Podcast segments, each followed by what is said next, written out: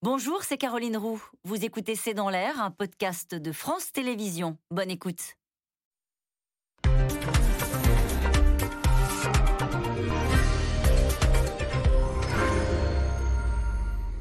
Bonsoir à toutes et à tous. Conseil de défense en ce moment même avec euh, en visioconférence pour Emmanuel Macron avec à la clé de nouvelles décisions et peut-être un nouveau tour de vis. Il faut dire qu'on bat des records de contamination en France et malheureusement des contaminations qui se terminent à l'hôpital. Preuve de la dangerosité de ce variant Omicron. À Londres, les admissions à l'hôpital ont presque doublé en une semaine. Plus inquiétant, à New York, le nombre d'enfants admis à l'hôpital a quadruplé en l'espace de 15 jours. À noter que pour moitié, ce sont des enfants de moins de 5 ans. Alors que faire face à cette déferlante au micron Quelles restrictions seront annoncées ce soir? À quoi faut-il s'attendre dans les hôpitaux? C'est le sujet de cette émission de ce C'est dans l'air, intitulée Omicron, le retour des décisions difficiles. Pour répondre à vos questions, nous avons le plaisir d'accueillir Patrick Pelou. Vous êtes médecin urgentiste, président de l'Association des médecins urgentistes hospitaliers de France. Professeur Christine Rouziou, vous êtes professeur émérite de virologie à la faculté de médecine Necker, membre de l'Académie de médecine et de pharmacie. Ève Roger, vous êtes directrice adjointe de la rédaction du, Parisien aujourd'hui en France. À la une de votre journal, votre dossier intitulé Quelle riposte face à Omicron? Et enfin, professeur Gilali Hanan, vous êtes professeur de de médecine intensif, chef du service de réanimation à l'hôpital Raymond Poincaré de Garches en région parisienne. Merci à tous les quatre de participer à cette émission euh, en direct. Euh, Patrick Pelou, on commence avec vous. Que constate-t-on plus de contamination, toujours en cette fin d'année, ah bah et plus d'admissions à l'hôpital. Ah oui, mais ça, et, on n'est qu'au début, parce qu'en fait, euh, le virus est maintenant partout. Hein. Omicron s'est répandu ce, ce, dont on avait déjà parlé dans des émissions antérieures, on savait que ça allait aller très vite, mais alors à cette vitesse.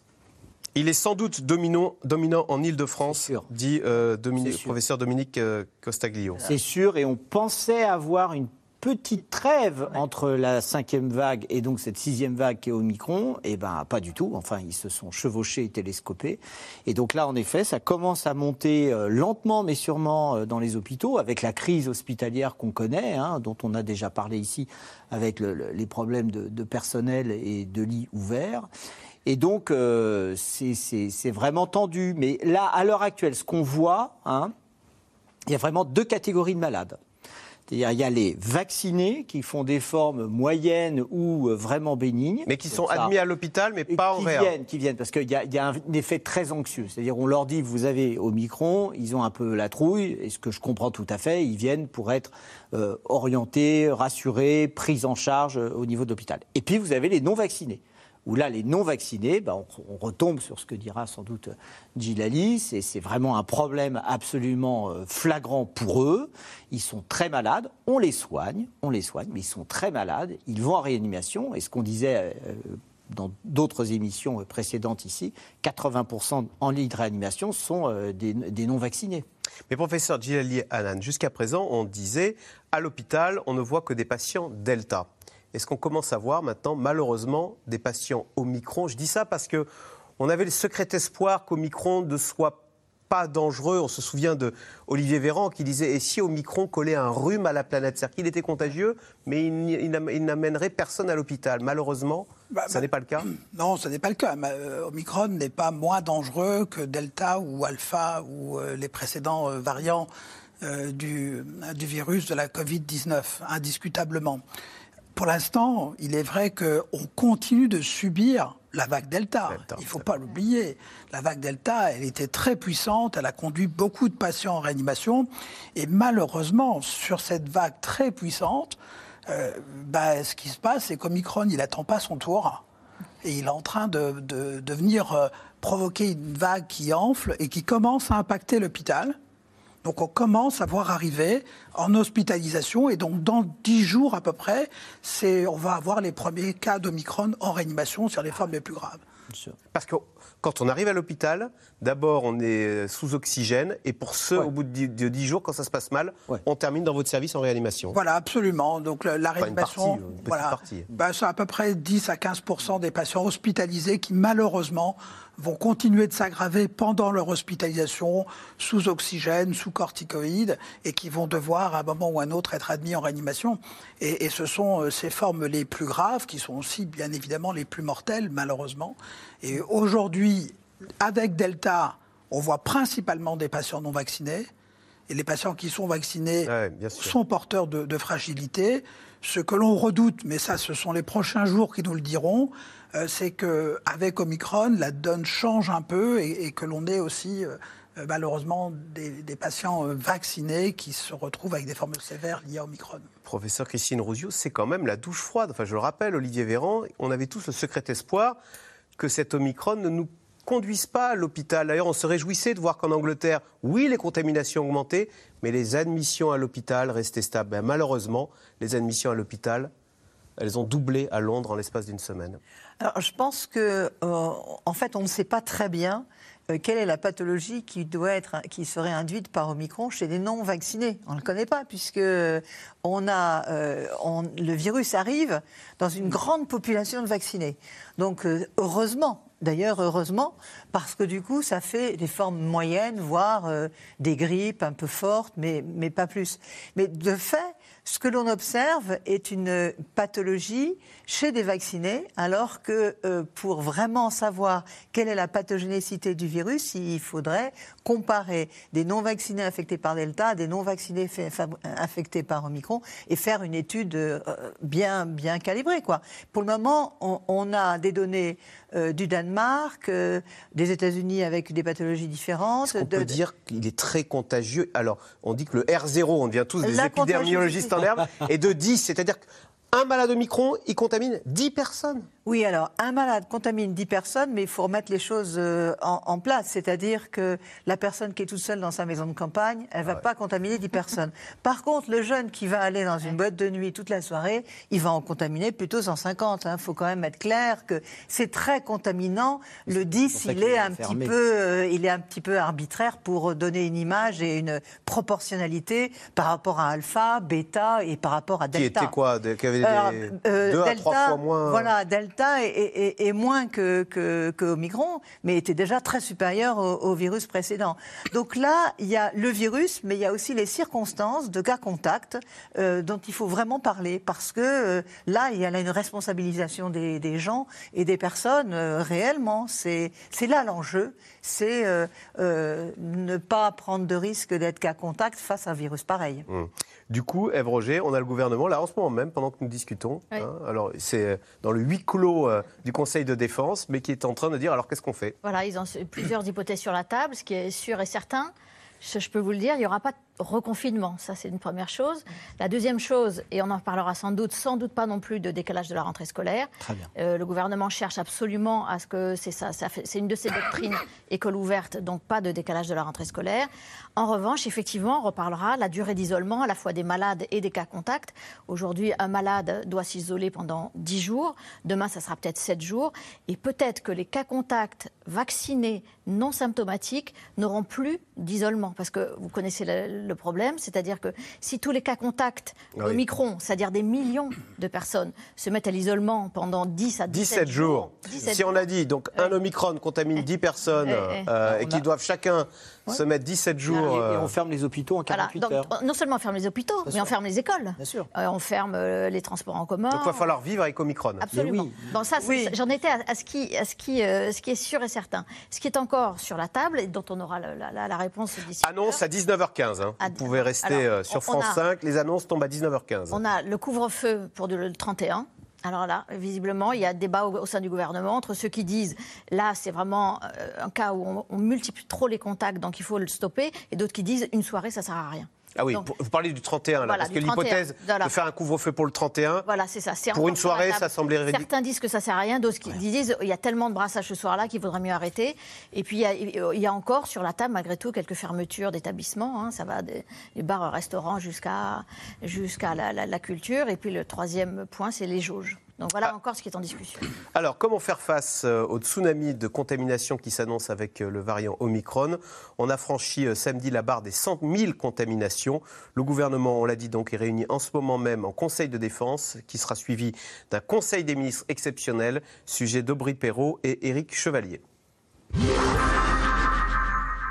Cette année, une fois encore, à cause du virus, je vous demanderai d'avoir beaucoup de vigilance pendant ces fêtes. Pas de trêve de Noël pour le président ni dans les vœux. Voilà le message que je voulais vous passer en vous souhaitant de très bonnes fêtes, en vous souhaitant un joyeux Noël. Ni dans son calendrier. Depuis le fort de Brégançon aujourd'hui, Emmanuel Macron a convoqué un conseil de défense sanitaire et un conseil des ministres exceptionnel. Car les chiffres s'emballent.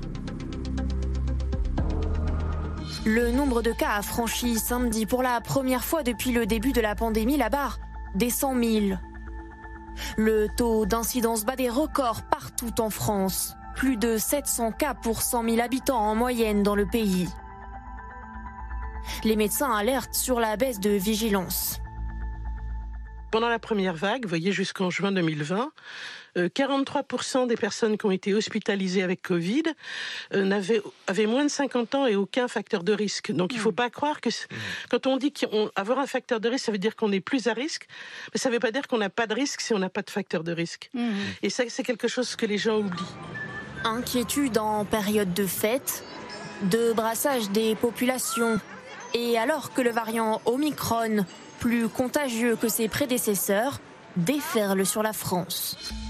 À l'hôpital, si le nombre de nouvelles admissions reste en dessous de celui des premières vagues, les équipes sont déjà débordées.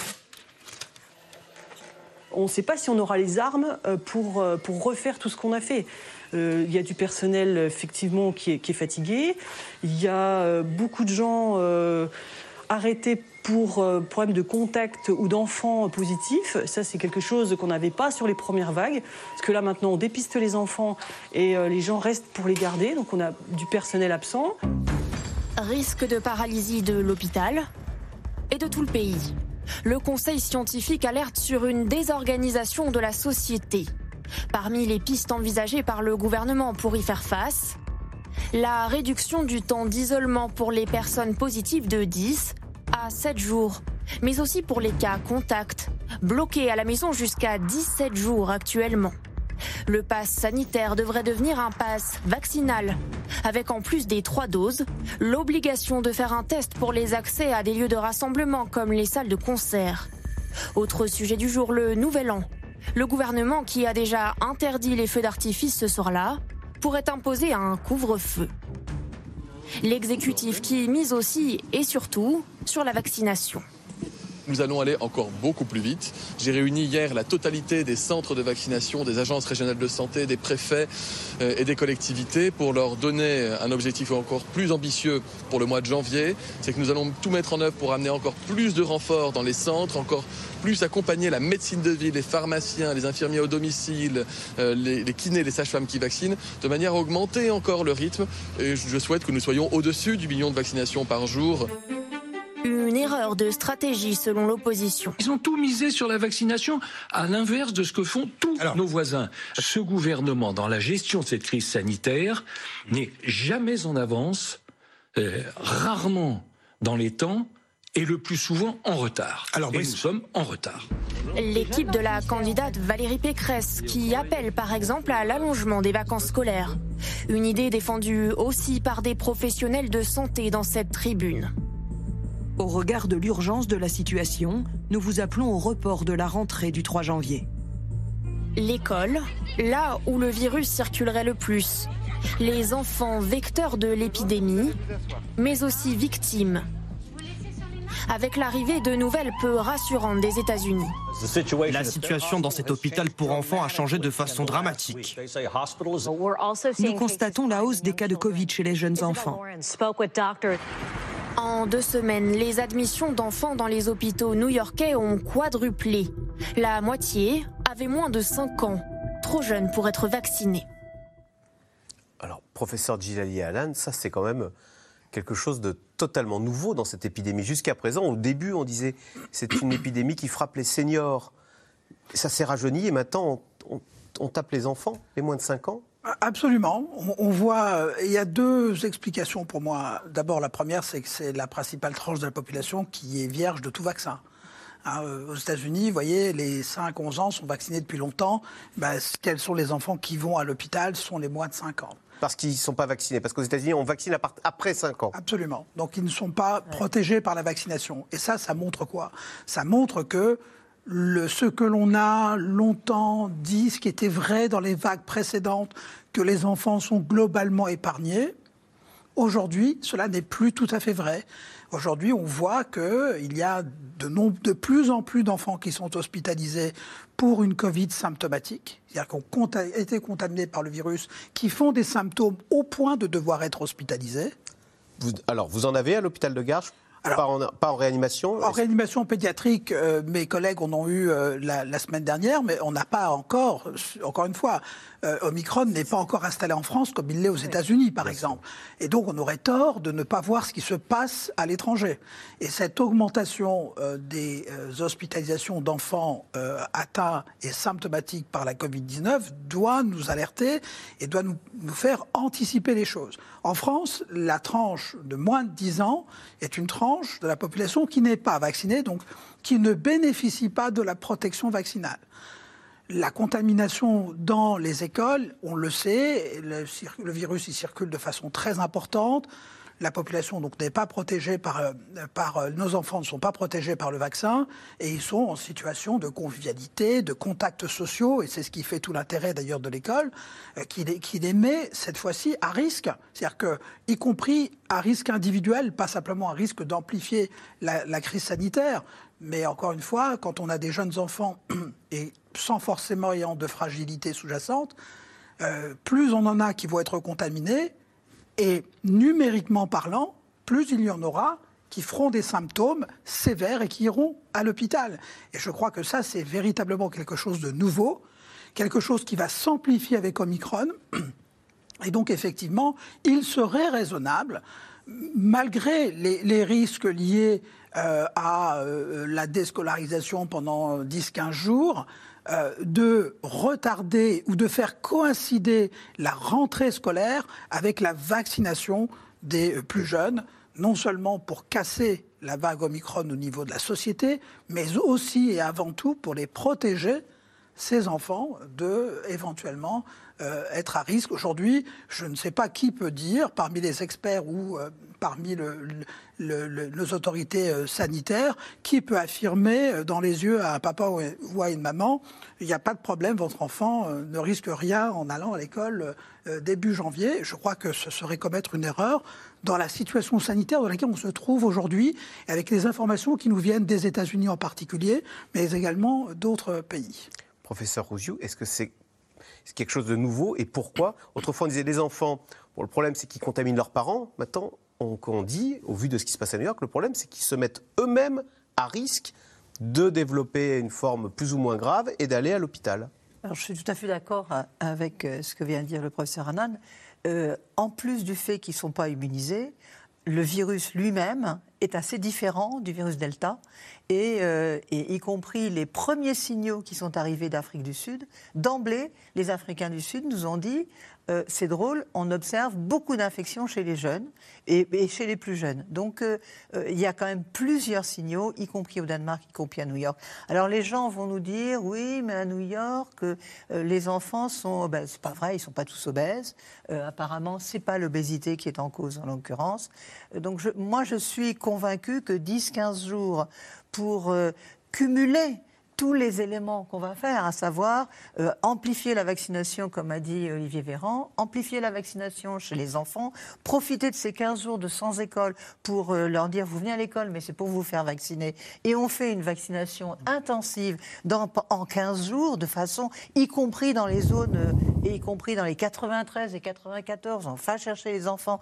Et, et- et vraiment, euh, là maintenant, il est temps de réagir puisque les doses sont là. hein. et euh, pourquoi euh, laisser circuler ce virus alors que c'est les parents qui vont être infectés, que là, la, la société va, Le virus, il va aller plus vite que, que les décisions gouvernementales, c'est clair. Ève Roger, aux États-Unis, on vaccine entre 5 et 12 ans. Ça pourrait être une des annonces de ce soir-là de vacciner les enfants de 5 à 12 ans Alors, c'est 5 à déjà 11 le ans cas aussi en France, puisque depuis. Mais euh, depuis- uniquement pour ceux qui sont... Non, pas seulement. Depuis, Depuis- le depuis 22 décembre, 15 mercredi décembre. dernier, on peut, Ah. On peut, se- tous les enfants entre 5 et 11 ans peuvent se faire vacciner, même ceux qui n'ont pas des formes graves, euh, enfin, de, de, de De comorbidité. Eux sont ces 360 000 euh, enfants. Et là, il y a 5,8 millions de- d'enfants d'entre 5 et 11 qui peuvent aujourd'hui se faire vacciner. Alors, ça a commencé la semaine dernière, mais euh, c'était au, au compte-goutte, hein, parce qu'en plus, les parents. Avec les vacances Il y a- scolaires. il y a eu le- le- c'était- ça a été décidé pendant les vacances de Noël, il y a eu le- les vacances de Noël, mais effectivement, le- le- la, la- la- la- la montée en puissance de la vaccination des enfants, ça va commencer justement à la rentrée. Et donc à ce moment-là, je crois qu'il y a aussi ce moment-là qui est très important pour que les parents qui sont hésitants, parce qu'on l'a vu beaucoup, il y a beaucoup de réticences, les parents ils se disent oui, alors moi je veux bien pour moi, mais pour mes enfants, pas trop, parce qu'on ne sait pas, toujours avec les mêmes arguments, le recul, etc.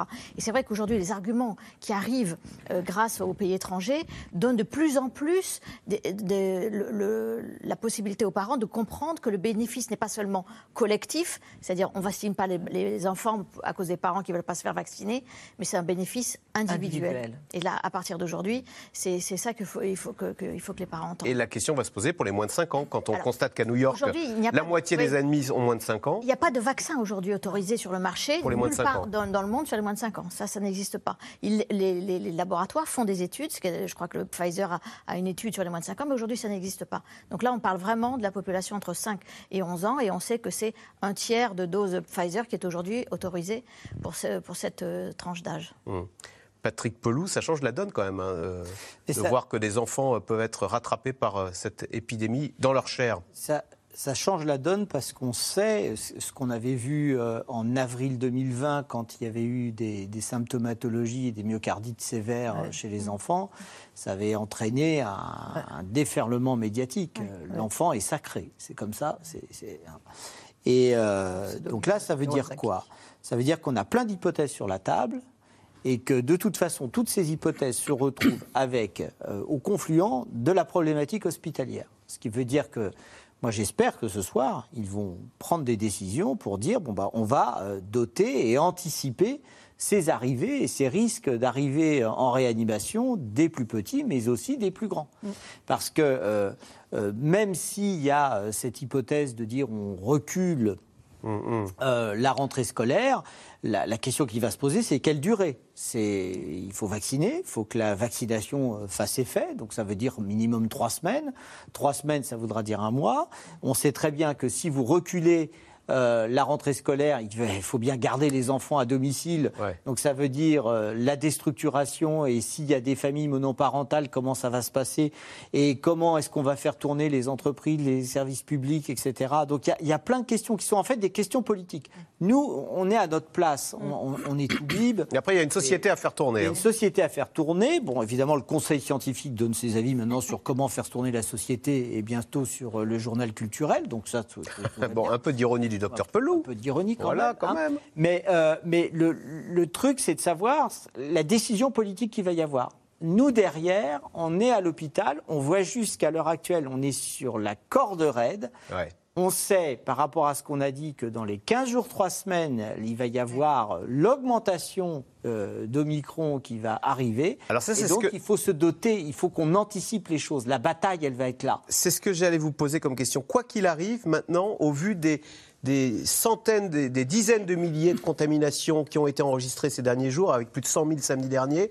le coup est parti pour le mois de janvier? Bah oui, Ah oui, on- ah oui, oui. 100 000 samedi, c'était en fait 500 000 ou 600 000 dans la semaine. Ouais. Hein et, ces 600 Et donc là, 000 le coup est parti. Et il va Ah, retomber en janvier. Et ces 600 000 détectés, pensons à tous les non détectés en parallèle qui sont au minimum à multiplier par deux. Donc le coût est largement parti. Et donc les conséquences, c'est dans les 10 jours chez eux. Donc vous savez que début, début janvier va être épouvantable à l'hôpital? Oui, de janvier, janvier, Janvier. va être un Tout mois janvier. noir. Janvier va être un mois noir euh, sur le plan de, de- de- du système de santé, l'hôpital, mais pas que. Nos collègues en ville vont avoir, à mon avis, aussi beaucoup de sur, sur la planche.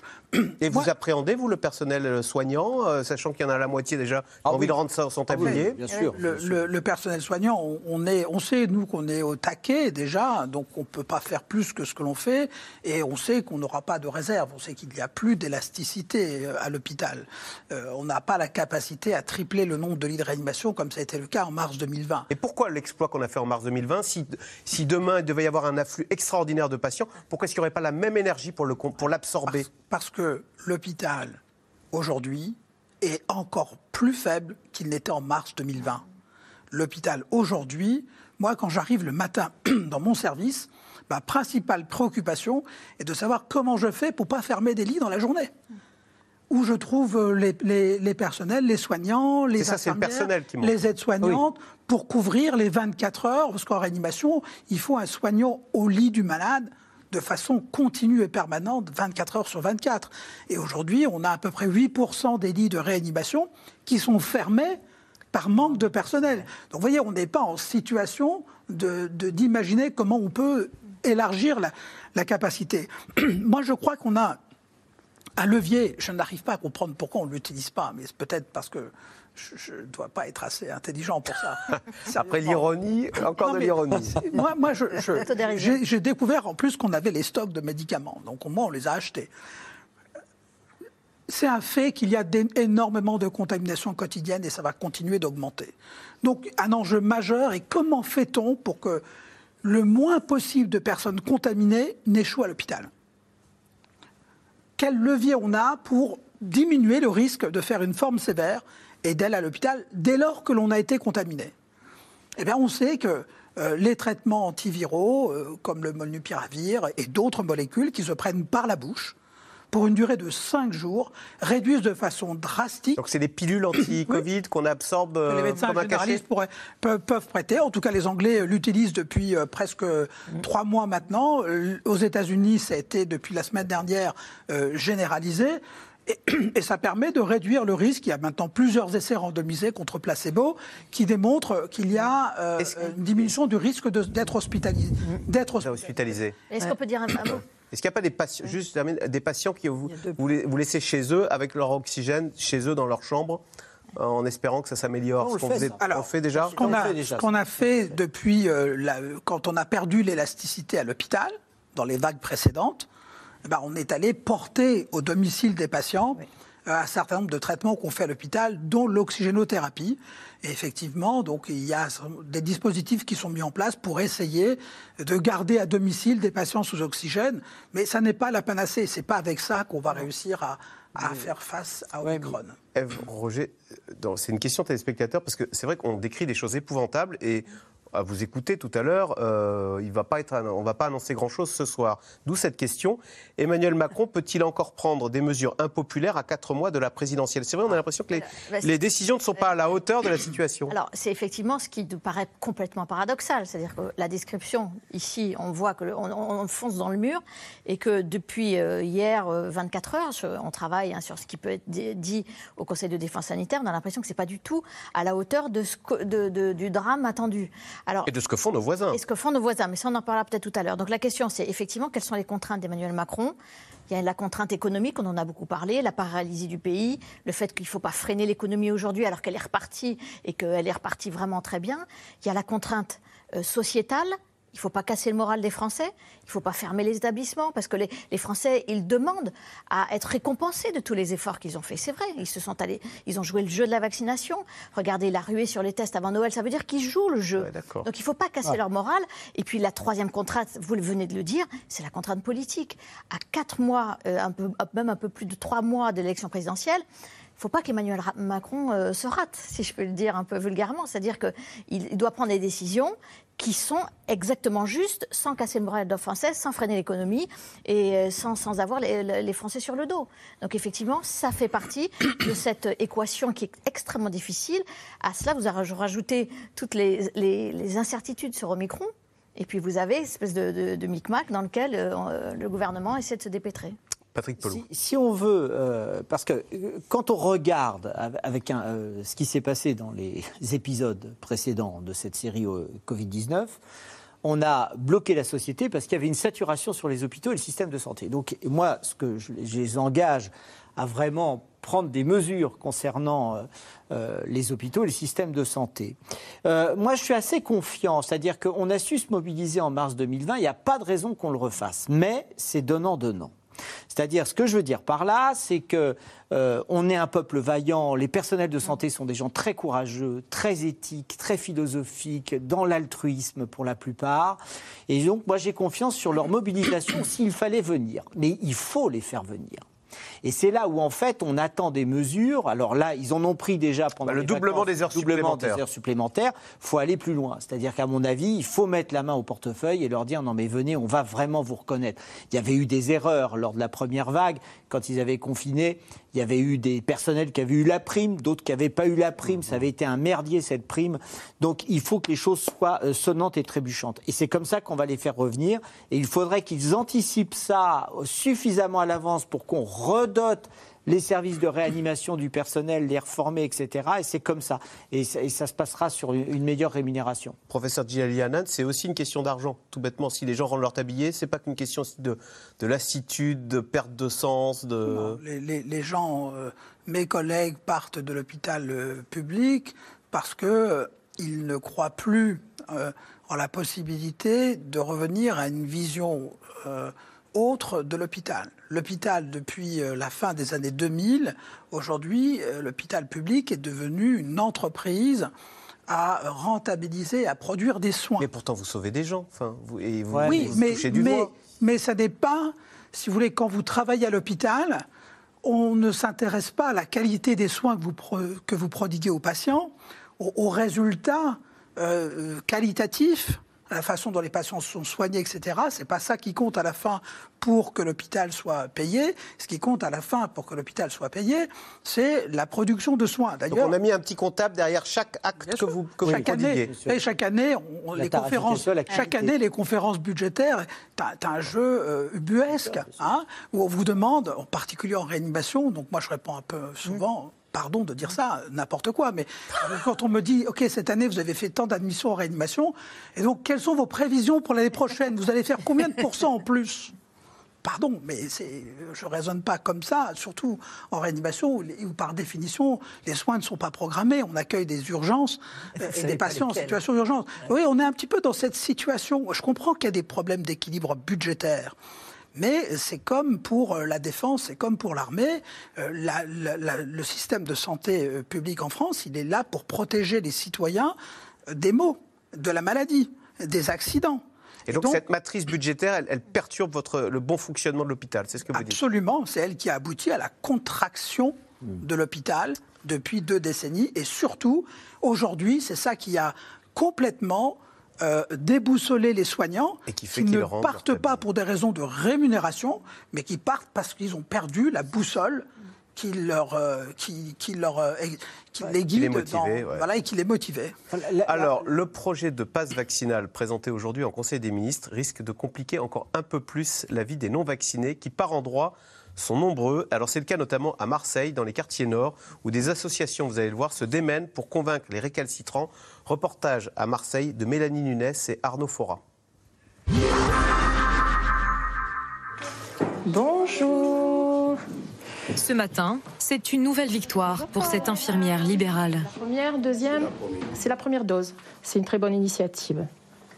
Allez, on va s'asseoir François a 64 ans, habite les quartiers nord de Marseille et s'est décidé après des mois d'hésitation. S'il y a quelque chose qui ne va pas, qu'est-ce que, qu'est-ce que je dois faire ben Là, vous contacterez votre médecin. Déjà, pendant 48 heures après l'injection, vous risquez d'être fatigué. Avec le Pfizer, en général, on réagit bien. Quoi ma femme l'a fait, Pfizer, ma fille. Lui a toujours eu peur du vaccin. Ils avaient dit qu'il fallait au moins de 4 à 5 ans pour trouver le premier vaccin. Personne ne l'avait. En moins d'un an, toutes les nations, l'ont trouvé. Je ne sais pas comment ils ont fait. Mais pour protéger ses proches, Allez, je vais aller tout doucement. Décontractez-vous. François vient de changer d'avis. Ça fait mal? Et c'est vrai que j'ai un peu la crainte, quoi. Je le fais pour ma famille, oui, avant. Et pour les gens que je, que je connais, parce qu'ils m'ont demandé aussi. Il y a des personnes de, de 75 à 96 ans, 96 ans, qui jouent à la, à la- au boulot, qui ont fait les, les trois vaccins. Qui me disent, François, tu n'as pas fait... euh J'ai dit, non, je ne pas, j'en ai fait. Ils me disent, bête, pourquoi tu ne le fais pas? Et ta famille, et les gens que tu connais, que tu parles avec eux. Et c'est vrai que ça, ça me donne un souci. La peur, elle augmente parce qu'on ne sait pas quand ça va s'arrêter. Et chaque fois, il y a une vague jusqu'à ce que le tsunami vienne, il nous emporte tous. Un tsunami, particulièrement à Marseille, parmi les villes les plus touchées de France. Son taux d'incidence a explosé, 1060 cas pour 100 000 habitants. Et dans les quartiers nord, moins de 50% des habitants sont vaccinés contre 77% dans le reste du territoire. Alors ici, des médiateurs de santé tentent de rassurer. On va voir les jeunes qui arrivent là-bas, on va tester. Plusieurs fois par semaine, Karima va au contact des gens du quartier. Bonjour messieurs. Est-ce que vous avez fait le vaccin? Non, pas encore. J'ai peur, je sais pas. Je dis, c'est jamais. Je sais pas ce qu'il y a dedans. Pas... Entre le vaccin et la Covid, c'est quoi la différence La Covid, ils sont rentrés en réa. Et le vaccin, autour de toi Ils sont pas rentrés. Son but, lutter contre les fausses informations et alerter. Après, le virus, il circule beaucoup dans le 15-16. D'accord Les hôpitaux de Marseille, là, la réanimation, elle est pleine. Au revoir et bon courage à vous. Un échange apaisé, mais elle est parfois confrontée à de l'hostilité. Vous vous imaginez, vous tuez des gens, mais, euh, mais de quel droit? Qu'est-ce qui vous dit que le vaccin il est, euh, il est vraiment bénéfique? On a eu des menaces de mort, voilà. On a, on a eu, oui, on a eu pas mal par rapport à, à la parole qu'on véhicule, l'information qu'on donne. Pour nous, c'est un intérêt, c'est le service public, quoi. Il faut qu'on sauve des vies. Quelques minutes plus tard, au pied d'une autre tour, même du matériel discussion. Pour se protéger. Il a un beau sourire, le monsieur. Voilà, vous êtes content Très content. Ah, voilà. Et, euh, il veut pas se, se vacciner. monsieur. Il est contre. Après, ça reste votre choix, mais après, effectivement, là, ce qu'ils disent, c'est qu'effectivement, les personnes non vaccinées qui attrapent la Covid prennent la place d'autres personnes qui devraient se faire euh, opérer, des personnes qui ont des cancers ou autres. Donc après, il en va de, la respons- de votre responsabilité à vous, vous dire à un moment donné, est-ce que moi, en tant que personne, j'ai le droit d'être malade et d'enlever la place à quelqu'un qui devrait se faire opérer en urgence parce que j'ai décidé de ne pas me faire vacciner Le vaccin, je le fais pas parce que je ne crois pas. Vous travaillez, monsieur? Oui, je travaille. Et donc, si après ils vont mettre en place le pass vaccinal, vous arrêtez de travailler? Vous serez prêt à démissionner pour ça? Euh, prêt à démissionner. Cette fois-ci, les arguments n'ont pas suffi. Mais ces prochains jours, l'association va multiplier les porte-à-porte, immeuble après immeuble, un travail de terrain pour convaincre cette population éloignée du système de soins. Alors, question téléspectateur, Ève Roger, c'est Alain dans les Hautes-Alpes, justement, qui, dans la lignée de ce qu'on vient d'entendre, dit il sert vraiment à quelque chose, ce vaccin Vu les résultats, j'en doute de plus en plus. Parce que c'est vrai, on a beau avoir tous été vaccinés de doses, on voit qu'il bah, y en a, qu'il y a des vaccinés de doses qui terminent en- à l'hôpital et en réa. C'est là où on peut comprendre l'incompréhension de certains. C'est vrai que quand euh, vous voyez le nombre de cas aujourd'hui, euh, on a dit 100 000, mais ça veut dire 500 000, 600 000 et plus- bientôt euh, plusieurs millions. Comment expliquer que, que malgré tout le vaccin fonctionne alors que les gens tombent malades? C'est ça qu'il faut expliquer à, à- à ces personnes-là, c'est leur expliquer bien qu'on tombe malade sur une forme légère. Et c'est bien ça. Et c'est-à-dire qu'on on tombe pas malade gravement et que le vaccin protège de la forme grave. Et c'est quand même ça l'objet ultime de cette campagne de vaccination, c'est pour éviter que tout le monde se retrouve à l'hôpital dans les services de M. Gillet Hanan ou chez Patrick Pelou. Donc c'est c'est vraiment ça qu'on comprend tout à fait. Après, ceux qui ne veulent pas se faire vacciner, c'est vrai qu'il y a le- la difficulté de la- avec la parole politique. C'est-à-dire celui qui dit allez vous faire vacciner, si vous n'avez pas confiance en lui, vous n'allez pas vous faire vacciner. Et en l'occurrence, là aujourd'hui, c'est le gouvernement, c'est le président de la République, c'est le Premier ministre. Et puis il y a plein, plein, plein d'autres raisons a, dont on a souvent Mm. parlé ici. Et puis moi je me rends compte, plus ça va, il y a des gens qui ont simplement peur de la piqûre. Et, derrière cette peur de la piqûre, on dit je sais pas ce qu'il y a dedans, je sais pas, euh, je, me- je, je vais attendre, etc. Mais en fait, c'est parfois juste une peur panique, voire phobique de la piqûre. Et là, je- il doit y avoir des méthodes. Oui. Euh, cette femme, dans le reportage, elle était quand même extraordinaire parce qu'elle avait une forme, une forme de conviction qui n'était pas dans un, dans un débat frontal de, de, de, de vouloir convaincre à tout prix. Il y avait quelque chose de très fort. Quoi. Pas convaincre à tout prix. C'est vrai que, professeur l'obligation- dès lors qu'il n'y a pas d'obligation vaccinale, c'est qu'on laisse le choix. Donc on devrait pouvoir respecter le choix, dès lors qu'on leur laisse, de ceux qui refusent de se faire vacciner. Est-ce que c'est un argument que vous pouvez entendre Respectez mon choix, j'ai décidé de ne pas me faire vacciner. Et, euh, voilà, je, ne- vous juge pas, ne me jugez pas. Moi, je pense que la pédagogie est compliquée. Euh, Je pense que c'est la désinformation existe beaucoup, mais je pense qu'on a, on a un rôle de, de pédagogie et on a des chiffres à donner. Euh, Je crois que les gens n'ont pas entendu que maintenant il y a des milliards de personnes qui ont été vaccinées.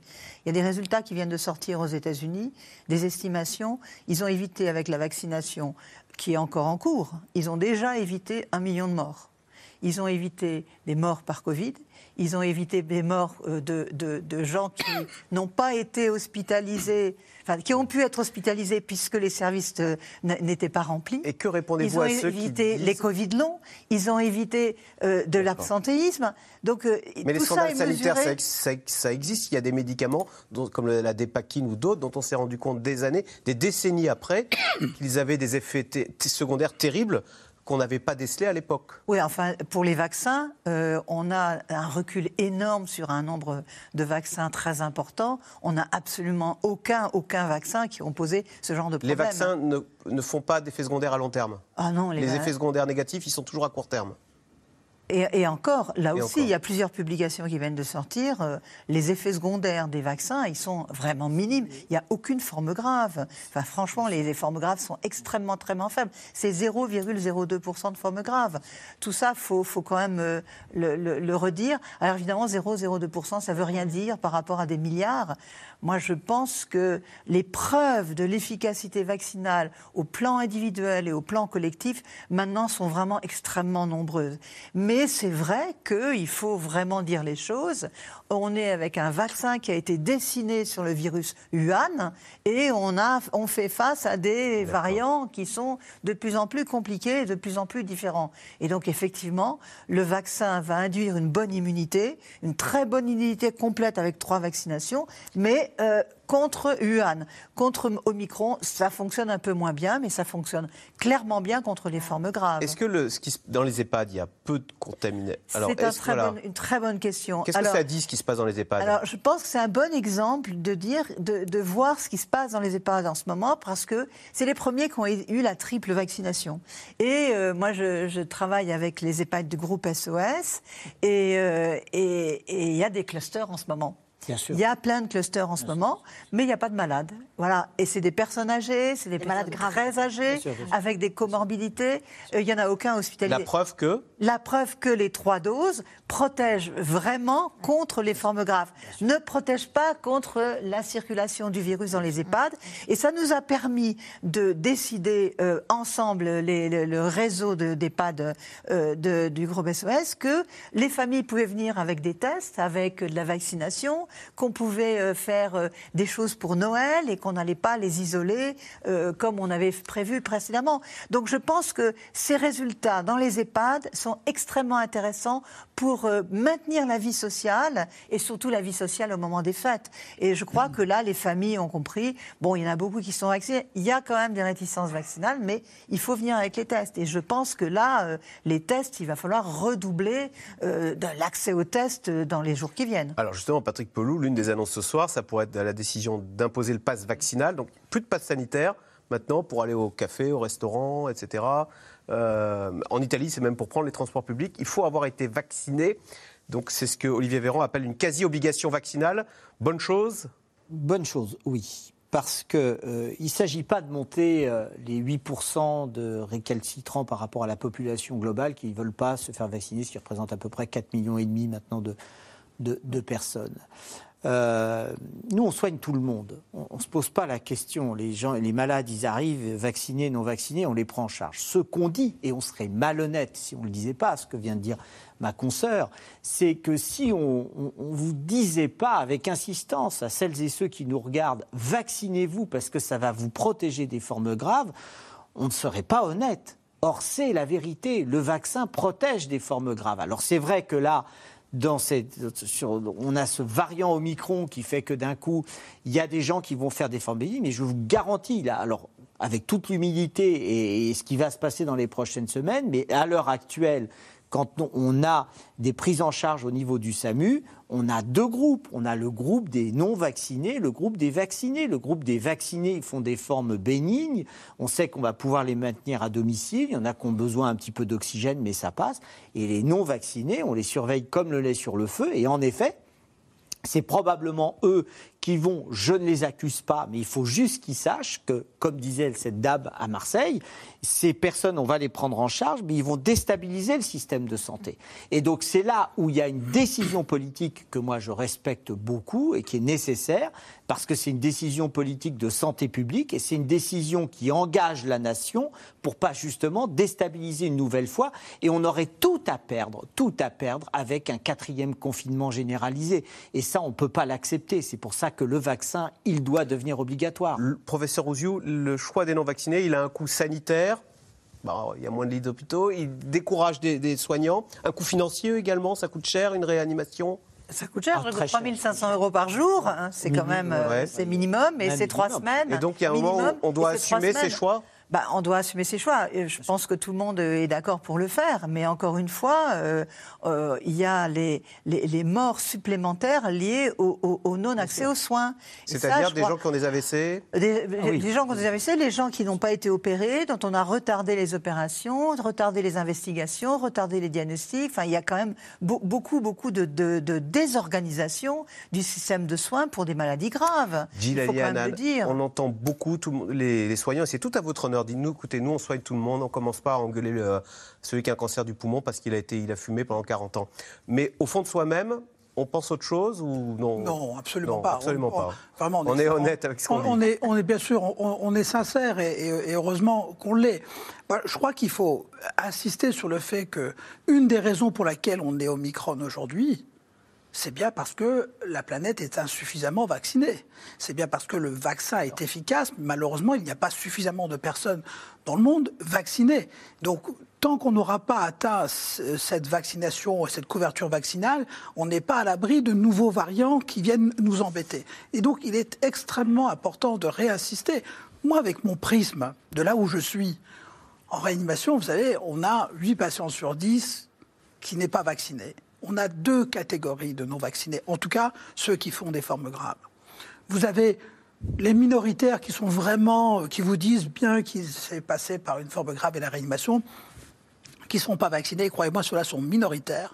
Puis vous avez tous les autres qui sont majoritaires et qui très clairement n'avaient rien compris à l'information qui leur avait été donnée. C'est-à-dire Et c'est-à-dire qu'en gros, on était dans, sont dans une situation, une espèce de barrière sociale, où l'information qui vous est donnée par le bouche à oreille ou par certains réseaux sociaux prévaut sur l'information qui vient par le canal euh, euh, des autorités sanitaires euh, et, voire même de votre propre médecin.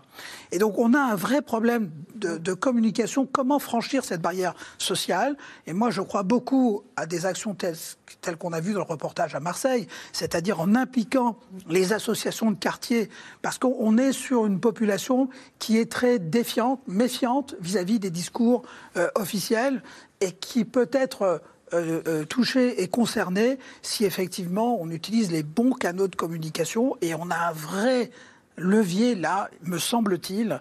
Euh, et d'ailleurs, pour toucher ces personnes-là, il est possible que la vaccination des enfants à l'école les touche et les emmène euh, euh, à la Ah, mon enfant est à risque. Je, là, là, pour le coup, je vais arrêter mes bêtises de. Il y a ça, il y a aussi le fait qu'à l'école, on fait vacciner mon enfant.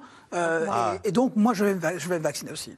Parce qu'on a du coup une perception différente. Encore une fois, il faut, il, faut bien voir que quand on n'a jamais été de l'autre côté de cette barrière sociale, on a du mal à comprendre comment passe l'information et quel type d'information passe. Et, et je pense qu'on a, jusqu'à présent, pas mal échoué à ce niveau-là, euh, sur la pédagogie, mais surtout sur les canaux. Et je pense que les associations de quartier sont beaucoup plus euh, efficientes, mm. euh, et l'école, pour le coup, pour essayer de convaincre ces personnes, leur, appeler, leur amener la bonne information. Au lieu d'élever la voix, trouve donc de meilleurs arguments. C'est Desmond Tutu qui disait ah, ça, l'occasion de le citer. Alors, feu d'artifice supprimé sur les Champs-Élysées, festivités et grands rassemblements annulés en vue du réveillon. De nombreuses villes en France ont pris les devants, mais ailleurs en Europe et dans le monde, vous allez le voir, les mesures vont beaucoup plus loin et par endroits, l'heure n'est plus du tout à la fête. Sujet de Laszlo Gélabert et Axel Bertrand. Aux Pays-Bas, la magie des fêtes a disparu. Dans la ville de La Haye, les rues sont désertées. Les restaurants, bars et magasins considérés comme non essentiels fermés. Des restrictions sévères qui ont gâché le Noël de 17 millions de Hollandais. J'étais si triste parce que vous savez, avec le confinement, nous ne pouvons pas rencontrer notre famille. On pensait que tout était sous contrôle, qu'on avait fait le maximum parce que nous étions quasiment tous vaccinés. On pensait avoir tout fait pour soutenir la société. Au final, on a l'air d'aller dans la mauvaise direction. Un confinement strict, instauré jusqu'à la mi-janvier. Comme pour Noël, le réveillon aussi s'annonce restreint. Pas plus de 4 invités autorisés par foyer. Face à l'explosion du nombre de contaminations, l'Europe s'apprête à vivre un nouvel an sous restriction. En Allemagne, dans les fêtes privées, pas plus de 10 invités, même vaccinés ou guéris. La Grèce, elle, annule les grands événements de la Saint-Sylvestre. Le port du masque redevient obligatoire en extérieur. Même chose en Espagne, où la Catalogne ferme ses discothèques et rétablit une jauge dans les restaurants, bars et commerces. Même dans son traditionnel message de Noël, le roi Felipe VI se montre alarmiste. Nous constatons que le virus a toujours la capacité de nous nuire, à bien des égards. Il se transmet très rapidement et le risque n'a pas disparu, bien au contraire. C'est pourquoi nous devons continuer à être prudents, à nous protéger et à agir avec la plus grande responsabilité. Malgré le risque, certains secteurs ne supportent plus ces tours de vis sanitaires. En Belgique, le monde de la culture est en colère. Depuis hier, les salles de spectacle sont fermées. Décision incompréhensible pour ce directeur de théâtre. Personne ne comprend pourquoi on pénalise la culture, qui est un des lieux les plus sécurisés dans le pays. Donc ça n'a aucun sens. Donc il y a un vrai sentiment de révolte. Autant dès le départ, j'ai soutenu la difficulté du monde politique à trouver des solutions et j'ai soutenu les ministres. Là maintenant, j'en ai marre.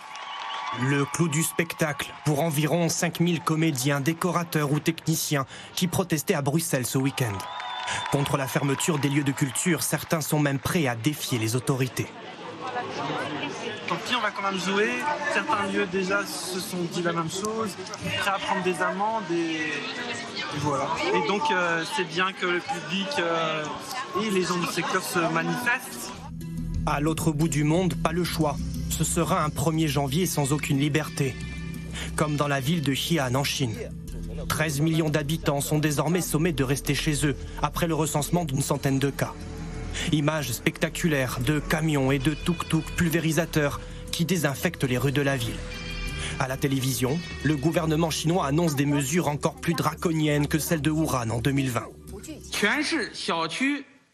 Une personne par foyer peut sortir pour les courses nécessaires tous les deux jours. Il sera généralement interdit aux autres membres de la famille de sortir, à l'exception de ceux qui travaillent dans des industries étroitement liées à la prévention des pandémies et aux opérations de la ville qui garantissent les moyens de subsistance des résidents. Selon les médias publics chinois, une nouvelle campagne massive de tests vient d'être lancée. Mais en attendant, aucune date de fin de confinement n'a encore été annoncée.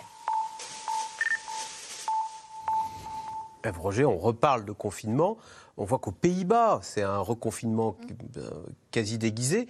Euh, est-ce qu'on n'est pas dans cette situation de janvier dernier là, Vous savez, quand Emmanuel Macron, euh, il disait bah, il prend son risque. on pensait qu'il allait reconfiner ou qu'il allait mm. prendre des mesures strictes, puis il n'avait rien fait. Non, mais c'est vrai qu'on peut se demander pourquoi certains pays sont moins vaccinés que la France, donc on comprend qu'ils prennent des mesures de restriction. C'est le cas en Allemagne, c'est le cas en Autriche aussi sans doute un peu aux Pays-Bas. Mais l'Espagne et l'Italie qui sont et le Portugal qui sont plus vaccinés encore que la France, on peut se demander pourquoi eux prennent des mesures de restriction et pas nous. Couvre-feu en Catalogne. Quelle est notre quelle est l'expression française qui autorise à ne pas prendre de mesures de restriction? Alors moi je n'ai pas la réponse. J'imagine que ce, ce pass sanitaire transformé en passe vaccinal, ça reste quand même une obligation vaccinale qui n'existe pas en Espagne et en Italie et c'est la stratégie, la doctrine du gouvernement. Le pass vaccinal reste quand même, euh, il, il, entraîne quand même aujourd'hui 50 000 nouvelles primo-injections par jour. Ah, parmi les 5 700 000 adultes non vaccinés, chaque jour, on en gagne quand même. Depuis que le passe vaccinal a été annoncé, il y en a 50 000 tous les jours tous qui les jours, Qui basculent du côté. Voilà, la, stratégie du gouvernement, c'est ça. C'est de petit à petit, doucement mais sûrement, convaincre tout le monde d'être vacciné. Et effectivement, là, il n'y aurait pas besoin de mesures de restriction. Professeur Gilali Hanan, ça n'est pas traduit un secret. Vous participez à un réseau international de, médecins. Je crois qu'une fois par semaine, vous vous réunissez avec euh, vos, confrères des Pays-Bas, d'Australie, de Chine. Euh, comment apprécie-t-il la, situation? Est-ce que vous êtes en phase? Est-ce que vous entendez les mêmes choses? Au fond, est-ce qu'il y a une communion de la planète vis-à-vis de, Omicron? En tout cas, il y a une très grande discordance entre une certaine communion scientifique, c'est-à-dire que euh, dans, dans, nos réunions, on a vraiment l'impression de parler le même langage et de manier les mêmes chiffres et les mêmes informations scientifiques. Et puis on voit à l'inverse qu'il y a effectivement une discordance importante dans les décisions. Il n'y a pas de politique qui vient polluer vos relations avec vos collègues de Shanghai ou de... Non, non, non, c'est plutôt un facteur d'amusement en réalité. Ah ouais euh, Avec, euh, vous savez, c'est un peu, c'est vraiment ça, c'est-à-dire qu'on voit qu'avec les mêmes données scientifiques, on a des interprétations qui sont opposées à 360 degrés. C'est-à-dire bah, C'est-à-dire que là où l'augmenter, enfin, si on prend le cas des enfants, là où effectivement nos amis anglais ou des Pays-Bas sont plutôt très préoccupés, comme le sont par les informations qui viennent des États-Unis, on sent que nous, on a plutôt le sentiment que les gens pensent que que c'est peut-être pas forcément vrai tout ça, que, puisqu'il se passe de l'autre côté de, de l'Atlantique n'a probablement aucune chance d'arriver et de se passer un jour en France. il y a, une, sorte de, discordance dans l'appréciation des mêmes données scientifiques. Et donc ça vous alerte, ça, quand vous entendez des choses aux Pays-Bas où euh, on dit oh là là, mais on n'en a pas tout à fait conscience en France, quoi. Oui, c'est-à-dire qu'on voit, encore une fois, on voit qu'il y a des, différences dans les décisions politiques en fonction des, données euh, scientifiques. On, apprend aussi beaucoup entre nous, on se passe des informations qui sont parfois cruciales. Euh, moi, je, dans, dans, le domaine de la réanimation, par exemple, hein, la, la, la, révolution, ça a été d'arrêter de, de, de, placer les patients sous assistance respiratoire invasive euh, et de, de, développer l'oxygène thérapie non invasive. Alors, c'est-à-dire, c'est quoi l'assistance Le tuyau? Oui, c'est-à-dire que vous plongez le patient dans un coma artificiel et vous mettez en place une sonde d'intubation pour euh, le connecter directement au respirateur. C'est ce qu'on a tous fait au début, lors de la première vague. Et, et ensuite, et, et, donc nos collègues euh, anglais, puis ensuite italiens, sont venus nous dire peut-être que là, on y va trop loin. Nous, on a essayé euh, la ventilation non invasive, l'oxygénothérapie à haut débit.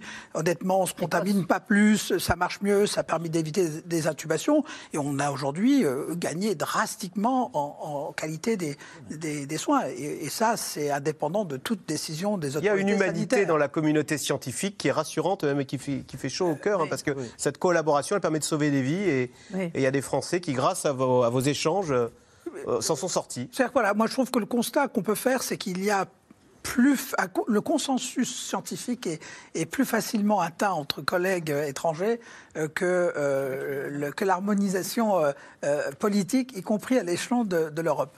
Ah oui, professeur Ouziou. C'est pareil pour euh, les aspects virologiques, c'est-à-dire euh, le réseau international GICED avec l'enregistrement de toutes les séquences et les communications entre virologues et, et, toute cette organisation internationale a été à une vitesse folle. Les publications sont disponibles extrêmement rapidement. C'est une révolution hein, pour nous scientifiques. Mais l'information scientifique a circulé comme jamais. Et là, avec euh, euh, quand même euh, une accès, un accès au, au Biorevix, etc. Je crois que tout ça, on a un peu l'impression qu'on met du temps à faire passer les infos vers les, politiques. Ça met du temps. Il faut du temps au temps, bien sûr, mais enfin, on a l'impression que nous, on, passe beaucoup de temps à, appréhender toutes ces informations et qu'elles sont nombreuses et qu'elles sont partagées comme ça n'a jamais été partagé. Et je pense que ça, c'est quand même bien. Allez, tout de suite, on revient à vos questions. Alors, question de Didier dans les Yvelines. Pourquoi cette impression d'immobilisme de l'exécutif alors qu'Omicron va si vite? C'est ce dont on parlait, Roger. A, on peut aller plus loin, c'est-à-dire qu'il y a les contraintes sanitaires, mais il n'y a pas que les contraintes sanitaires. Il y a les contraintes sociales, les contraintes sociétales et économiques qui font, et politiques. Et politiques, puisqu'on en a parlé. Alors, question euh, Patrick Pelou de Noël dans le Maine-et-Loire. Un couvre-feu du 31 décembre au 2 janvier serait-il une solution pour calmer les plus fêtards? Non. Non, je ne crois pas. Je, je, je crois pas. Pour trois Moi, jours, ça ne suffit pas? Ça sert strictement à rien. Qu'est-ce que vous voulez? On, on, limiterait et puis euh, les gens vont transgresser. Euh, il vaut mieux faire de la pédagogie et expliquer ce qu'on a réussi l'année dernière. On n'avait pas le vaccin, on n'était pas dans la même situation. On avait réussi. Hein. Les, les, gens euh, avaient compris euh, la, la, la, problématique des petits nombres, aérer les lieux dans lesquels ils sont, ils sont en train de, de festoyer. le gel hydroalcoolique, le masque, se faire tester les avant. Tests, et voilà. ça, ça, ça, ça c'est des choses. C'est c'est des. Moi, moi j'ai confiance. euh, et puis, vous savez, il y a une telle oppression depuis deux ans de, de, de, cela, avec une oppression euh, morbide, mortifère, hein, sans arrêt. On parle de la mort, c'est pas rien. Ça a un coup euh, sur le psyché général de la, nation. Écoutez, il y a cette aération de la fête et d'être ensemble et de profiter de l'amour de, chacun. Je pense que c'est quelque chose qu'il faut vraiment marquer. Mais avec les gestes barrières. Et vous savez, les Françaises et Français, ils, ils- ils nous écoutent, ils, ils- ils le savent. Moi, j'ai confiance. Pour ça, je ne pense pas que ça servira à grand-chose de faire un couvre-feu pour le, le jour de l'an. Alors, Florent, en Seine-Saint-Denis, quelle jauge d'invités demeure raisonnable pour cette Saint-Sylvestre? Je rappelle qu'aux Pays-Bas, quatre invités, pas plus. euh, donc la, la fête va être limitée euh, pour la Saint-Sylvestre. hein. Ça dépend de son, de, de son, de, de- De de son- de son logement, évidemment, ça dépend de son logement. 4 à 6, c'est mais bien sûr, mais si vous habitez un château, ce qui est rare à Paris, euh, vous pouvez mettre plus de personnes, mais c'est surtout la distance et l'aération. Il faut. Et le statut vaccinal. Le statut vaccinal, ah bah ça, de toute façon, oui, pas, pas de fête si vous n'êtes pas vacciné, ça, ça paraît évident. Alors, nos enfants Cadra et Quinca ont voulu se réunir à Noël, tous malades. Nous, les boomers, nous sommes restés à la maison et tout va bien.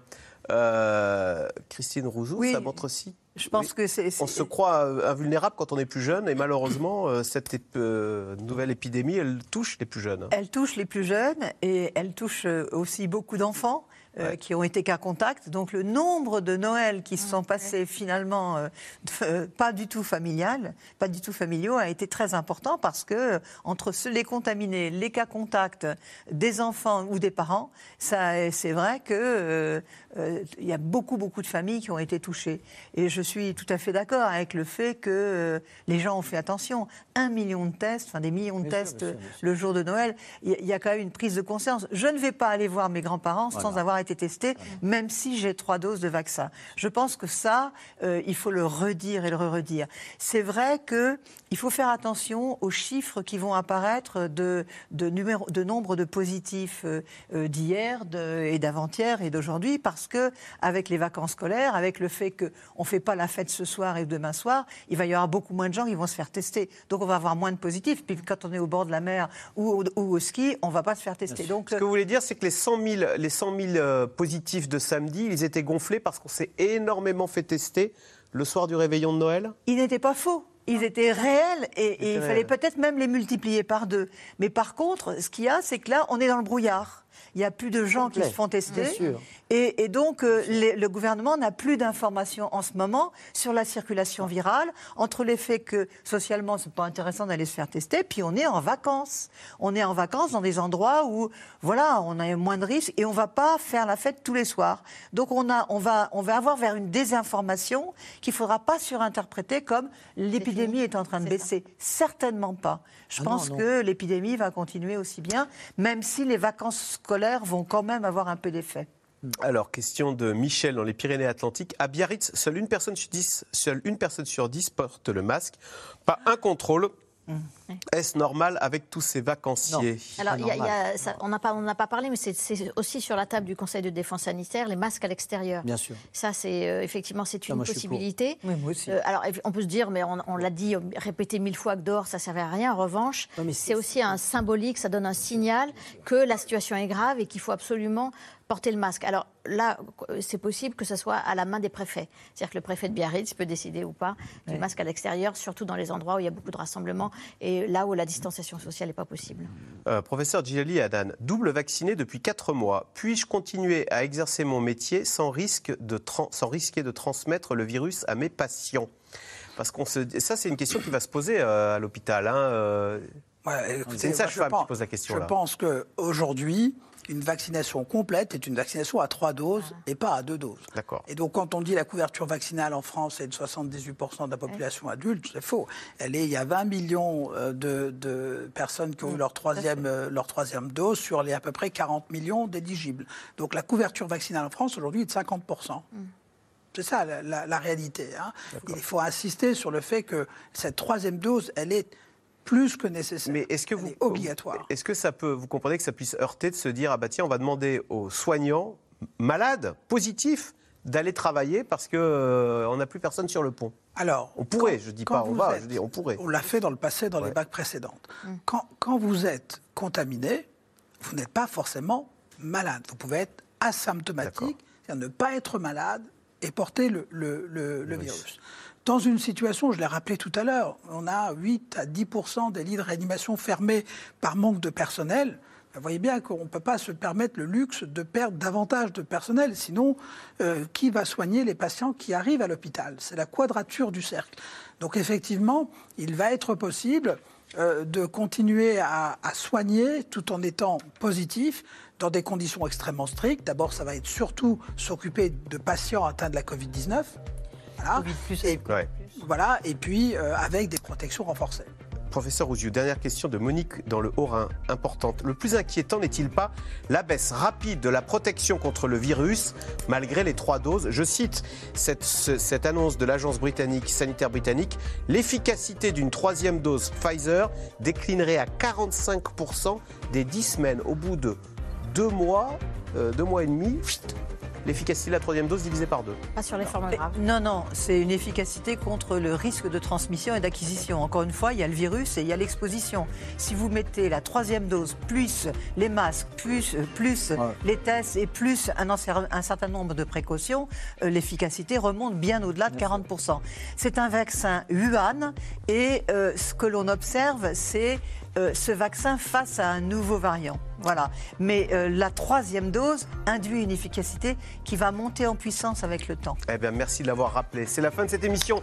Merci beaucoup euh, d'y avoir participé. Rediffusion ce soir à 22h45. Vous restez sur France 5. On se retrouve demain pour un nouveau C'est dans l'air. Bonne soirée sur France 5.